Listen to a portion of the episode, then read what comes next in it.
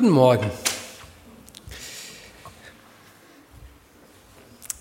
Die Susi und ich, wir wohnen seit ungefähr einem Jahr in einer schönen Wohnung in Durlach. Die Wohnung gefällt uns sehr gut und wir genießen fast jeden Tag zu Hause. Und als Sahnehäubchen zu dieser schönen Wohnung haben wir sogar noch ein kleines Gartenstückchen laut Mietvertrag mit zur Wohnung gehörend. So fanden wir uns in der glücklichen Lage, einen kleinen Garten pflegen zu dürfen. Super, dachte ich mir. Drei Viertel der Fläche sind Rasen. Pflegeleicht. Was muss man bei Rasen schon machen? Ab und zu mal mähen, alles andere geht von allein. Das waren so meine ersten Gedanken und ich wurde eines Besseren belehrt. Der Rasen war nicht mehr ganz dicht und es war mehr Moos als Rasen vorhanden. Und so informierte ich mich bei meinen Kollegen eher beiläufig, wie sie denn so ihre Rasen im Garten, ihren Rasen im Garten pflegten. Und ich fand mich in einem halbstündigen Beratungsgespräch über Vertikotieren, Berliner Tiergarten-Samenmischung, Schattenrasen und ähnlichem. Und mir wurde schnell klar, dass das mit dem Rasen nicht ganz so einfach ist. In einem Baumarkt fand ich dann Werbung, eine Werbebroschüre für eine Infoveranstaltung unter folgendem Motto. Mach deinen Rasen fit. Mich als neuem Hobbygärtner hat es sofort angesprochen. Und ich könnte mir vorstellen, dass so manchen Hobbygärtner unter uns diese Werbung auch angesprochen hätte. Auch Jesus gab seinerzeit eine vergleichbare Infoveranstaltung zum Thema Säen. Zwar ging es bei ihm nicht um so eitle Sachen wie englischen Rasen, sondern um Samen, der Frucht bringen kann.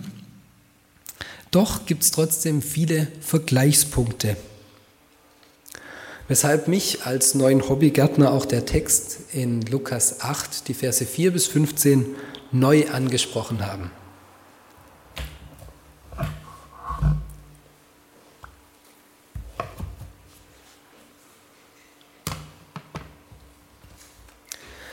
Vom Seemann.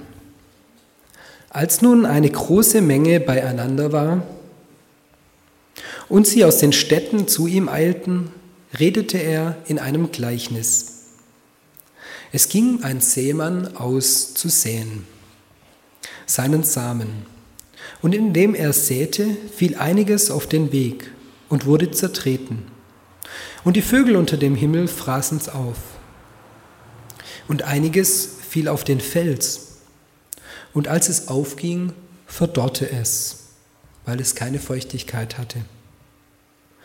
Und einiges fiel mitten unter die Dornen. Und die Dornen gingen mit auf und erstickten's.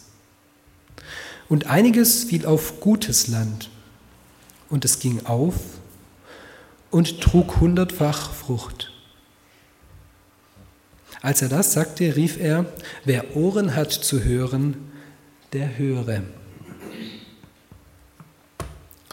Es fragten ihn aber seine Jünger, was dies Gleichnis bedeute. Er aber sprach, euch ist's gegeben, die Geheimnisse des Reiches Gottes zu verstehen,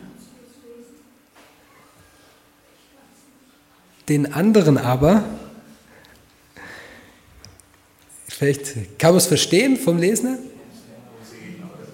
Okay, gut. Also es ist Lukas 8, 4 bis 15. Er sprach, euch ist gegeben, die Geheimnisse des Reiches Gottes zu verstehen, den anderen aber in Gleichnissen damit sie es nicht sehen, auch wenn sie es sehen, und nicht verstehen, auch wenn sie es hören. Das Gleichnis aber bedeutet dies. Der Same ist das Wort Gottes, die aber auf dem Weg, das sind die, die es hören, danach kommt der Teufel und nimmt das Wort aus ihrem Herzen, damit sie nicht glauben und selig werden. Die aber auf dem Fels sind die, wenn sie es hören, nehmen sie das Wort mit Freuden an, doch sie haben keine Wurzel. Eine Zeit lang glauben sie und zu der Zeit der Anfechtung fallen sie ab. Was aber unter die Wurzeln fiel, sind die, die es hören und gehen hin und ersticken unter den Sorgen, dem Reichtum und den Freuden des Lebens und bringen keine Frucht. Das aber auf dem guten Land sind die, die das Wort hören und behalten in einem feinen, guten Herzen und bringen Frucht in Geduld.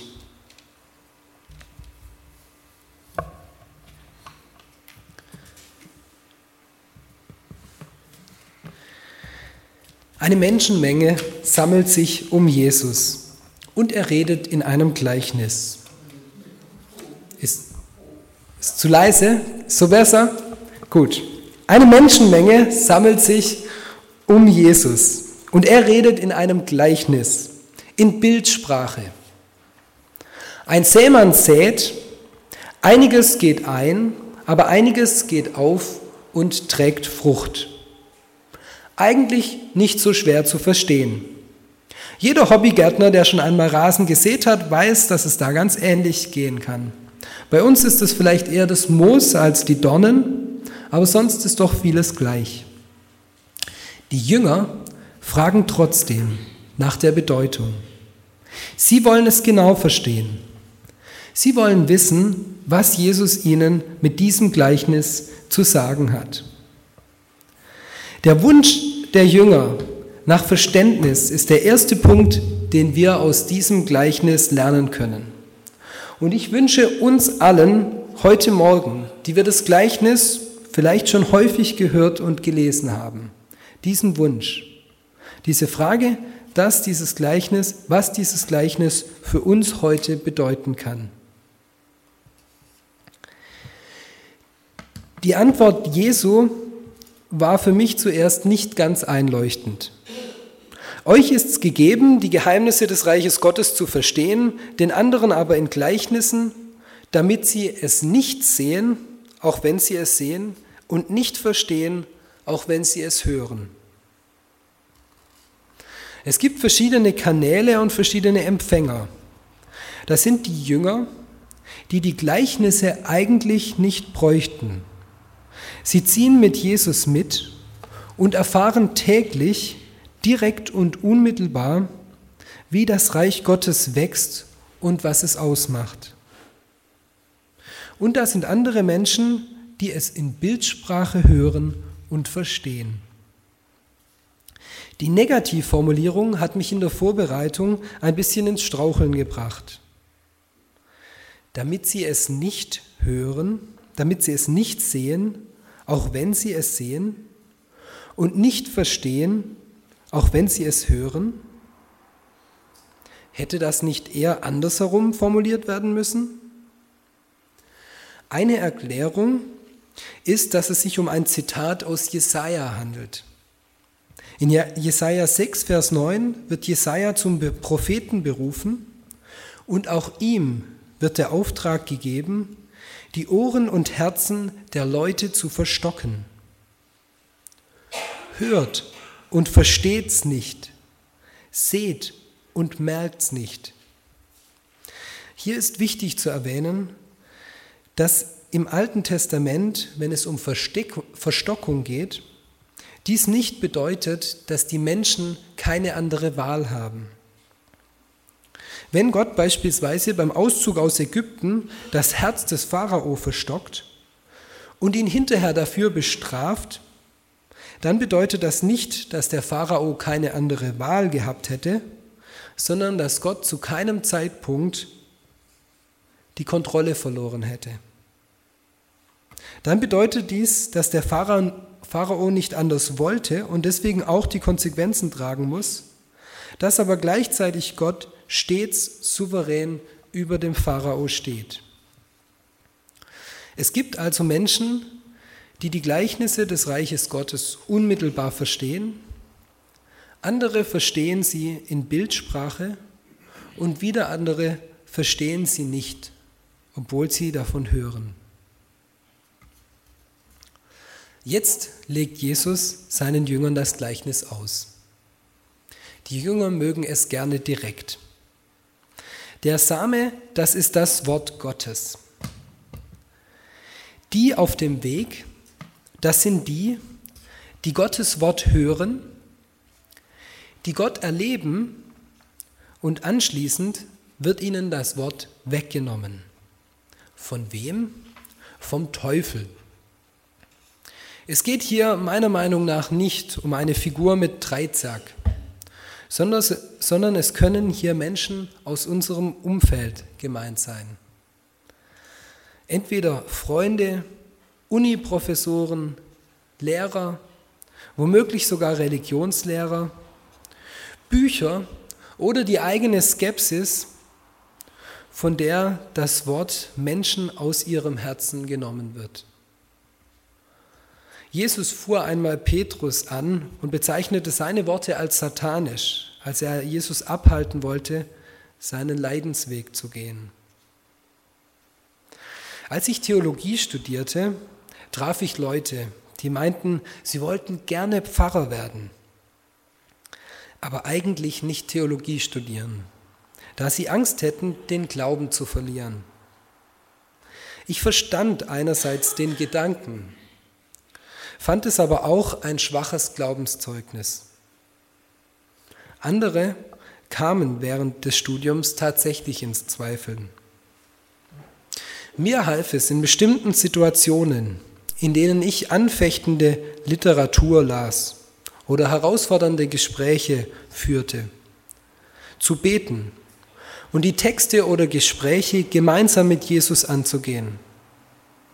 Und mir half es auch, mir manchmal ganz bewusst zu sagen, die eine oder andere glaubenskritische Theorie leuchtet mir zwar ein, sie ist raffiniert, aber sie muss deswegen nicht wahr sein. Und ich werde mir das Wort Gottes nicht aus meinem Herzen nehmen lassen.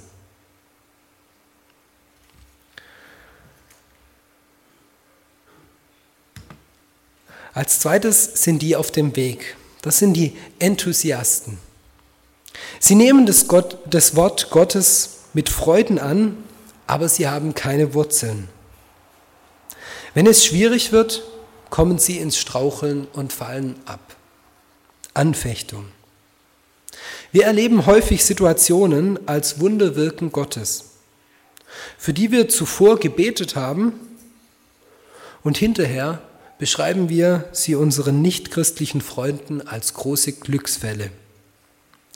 Wir bekennen uns in der Gemeinde und geben Zeugnis von Gottes Wundern und an der Arbeitsstelle, in der Schule oder der Nachbarschaft fällt es uns so schwer, unseren großartigen Gott zu bekennen. Ich nehme mich hier nicht raus.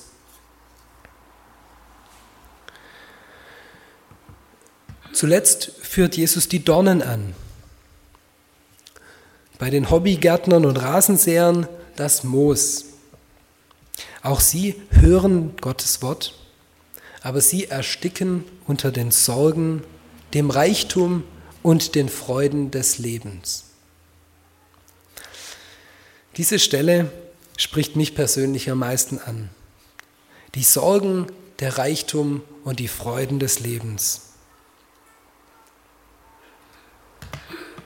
Ich habe manchmal den Eindruck, es gibt zwei Typen von Menschen.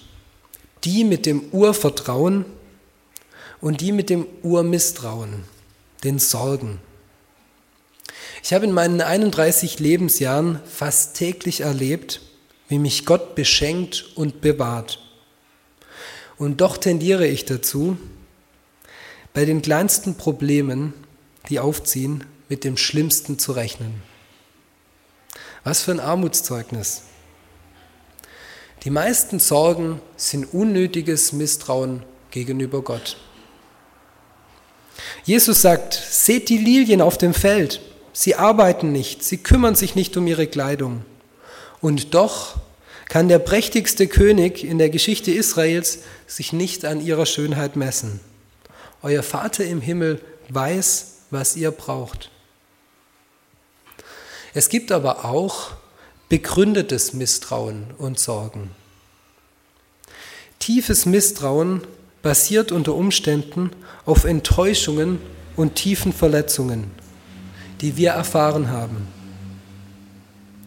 Vertrauen ist etwas sehr Zerbrechliches und manche von uns haben Erfahrungen gemacht, die ihnen Anlass bieten, misstrauisch zu sein. Der Verlust eines lieben Menschen oder der eigenen Gesundheit, das Zerbrechen von Beziehungen, der Verlust des Arbeitsplatzes oder Einsamkeit. Es gibt vieles, was unser Vertrauen zu Gott erschüttern kann.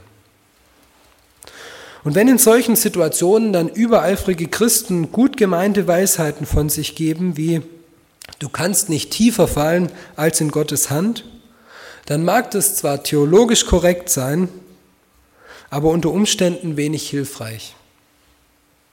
Vertrauen ist etwas unschätzbar Kostbares und Zerbrechliches. Es braucht viel Zeit, um wieder zu wachsen, aber auch Entscheidung. Ja, ich möchte dir wieder vertrauen. Unser Herr sieht jeden von uns und er weiß, was wir brauchen. Er sieht unseren Schmerz und unsere Sorgen. Er leidet mit uns. Lasst uns unsere Sorgen vor Gott bringen und sie nicht zwischen uns und Gott stehen lassen. Als nächstes kommt der Reichtum. Wir alle, und ich denke fast ausnahmslos, leben in Reichtum. Und wir haben irgendwelche materiellen Dinge, die das Wort Gottes zu ersticken bedrohen. Lasst uns ehrlich sein voreinander und vor Gott. Wenn ich mich hinsetze und stille Zeit mache, dann kann es passieren, dass mir nach den ersten Sekunden die Winterreifen unseres Autos in den Kopf kommen und dass ich die Felgen noch lackieren wollte und solche Dinge. Was kommt uns alles in den Kopf, wenn wir Zeit mit Gott verbringen wollen? Was sind Dinge, die uns zu Göttern geworden sind? Ein erster Schritt ist, sich einzugestehen, dass es da so etwas gibt. Wir brauchen noch nicht den Lösungsweg zu kennen, aber wenn wir mit einem Glaubensbruder oder einer Glaubensschwester darüber reden, dann steigen die Chancen, dass unsere Götzen an Macht verlieren und wir sie von unserem inneren Altar holen. Andernfalls droht die Frucht zu ersticken. Die Freuden des Lebens. Wie keine Generation vor uns ist unsere Gesellschaft auf Freude, Spaß und Luxus, Luxus und Wellness ausgelegt. Gleichzeitig finden sich bei vielen eine spirituelle Lehre und immer Menschen, mehr Menschen brennen innerlich aus. Ich denke, dass es hier einen direkten Zusammenhang gibt. Vieles, was Spaß macht, tut uns gut. Und Jesus gönnt uns Dinge, die uns gut tun. Aber zu viel Freude und Spaß kann satt machen. Blind für die, denen es nicht gut geht. Als Christen wissen wir, dass egal wie gut oder mühsam unser Leben hier auf Erden ist, das Beste noch vor uns liegt. Die Freuden des ewigen Lebens. Das war eine lange Liste mit Dingen, die die Samen vom Wachstum abhalten. Zweifel, Anfechtung, Sorgen, Reichtum und die Freuden des Lebens. Bei Gleichnissen besteht immer die Gefahr, dass sie überinterpretiert werden. Dass jeder Teil eine Bedeutung bekommt, wo vielleicht ursprünglich nur ein bestimmter Aspekt gemeint war. Und trotzdem möchte ich noch ein kleines bisschen weiter interpretieren. Der Sämann. Wenn wir bei dieser Aufzählung der wachstumshemmenden Stoffe in Gedanken anfangen aufzuräumen, so sollten, sollte uns bewusst sein, dass sowohl die Platzierung der Samenkörner als auch die Bearbeitung des Bodens nicht ohne den Sämann geschehen kann und geschehen soll. Er schenkt das Wollen und das Vollbringen. Er ist der Sämann und er wird auch ernten. Ich möchte jetzt zum letzten Abschnitt des Gleichnisses kommen. Es ist ein hoffnungsvolles Ende. Ein wichtiger Aspekt, was man in der Lutherbibel dankbarerweise immer daran erkennen kann, dass es fett gedruckt ist. Das aber auf dem guten Land sind die, die das Wort hören und behalten in einem feinen, guten Herzen und bringen Frucht in Geduld. Die Frucht wird häufig nicht von einem selbst wahrgenommen. Und das ist gut so. Wir würden sonst sicher Gefahr laufen, uns etwas einzubilden. Die Frucht wird in einem guten Herzen und in Geduld erbracht. Die Personen, die zu meinen größten Glaubensvorbildern gehören, sind keine Prediger, keine berühmten Persönlichkeiten oder Evangelisten. Da ist zum Beispiel eine Frau, die jahrelang ununterbrochen zuerst ihre Mutter und dann ihren Vater bis zu deren Tod pflegte. Kurze Zeit später erkrankte ihr Mann an einer schlimmen Form von Parkinson. So pflegte sie ihn jahrelang und vor lauter Pflege merkte sie nicht, wie sich in ihrem eigenen Körper ein Krebstumor breitmachte. Die liebevolle Pflege, die Geduld und die Treue gegenüber ihrem kranken Mann sind für mich sichtbare Früchte ihres Glaubens. In allem Leid, das diese Familie erleben musste und muss, steckt für mich etwas zutiefst Hoffnungsvolles. Nach menschlichem Ermessen ist diese Familie vom Schicksal geplagt und könnte eher als Vorwand oder Vorwurf gegenüber Gott angebracht werden. Für mich ist in dieser schlimmen Situation gute Frucht zu sehen, die in Geduld in einem feinen Herzen hervorgebracht wird. Die Frucht wird häufig von denjenigen, bei denen sie zum Tragen kommt, nicht wahrgenommen. Und auch hier in der Gemeinde ist viel Frucht zu sehen. Ich möchte uns dazu ermutigen, die Frucht im Leben der anderen wahrzunehmen. Nicht zu sehr im eigenen Leben zu suchen, auch nicht zu vergleichen, sondern die gute Frucht bei den anderen zu sehen und sich daran zu freuen. Zuletzt möchte ich auf den wichtigsten Teil des Gleichnisses eingehen, das Saatgut. Jeder Hobbygärtner weiß, dass es bei Rasensamen auf die Mischung ankommt und billige Samen, billiges Saatgut keine Freude machen werden. Der Same ist das Wort Gottes. So legt Jesus sein Gleichnis aus. Aber was ist das Wort Gottes? Das Wort Gottes ist nicht die richtige Dogmatik, nicht die richtige Glaubenslehre. Das Wort Gottes beginnt damit, dass Gott Himmel und Erde schafft, dass er spricht und Licht in die Dunkelheit kommt, dass er jeden von uns gewollt geschaffen hat durch sein Wort und spricht, siehe, es war und es ist sehr gut. Das Wort Gottes sagt uns, ich bin der Herr dein Gott, der dich aus der Gefangenschaft deiner Sünde befreit hat. Und wo das noch nicht geschehen ist, befreien kann. Das Wort Gottes sagt uns, dir sind deine Sünden vergeben. Und es ruft uns zu, es ist vollbracht. Und es sagt uns, lasst uns untereinander lieben, denn er hat uns zuerst geliebt. Das Wort Gottes ist nicht Dogmatik, nicht in erster Linie Lehre, sondern die Liebe Gottes zu erfahren.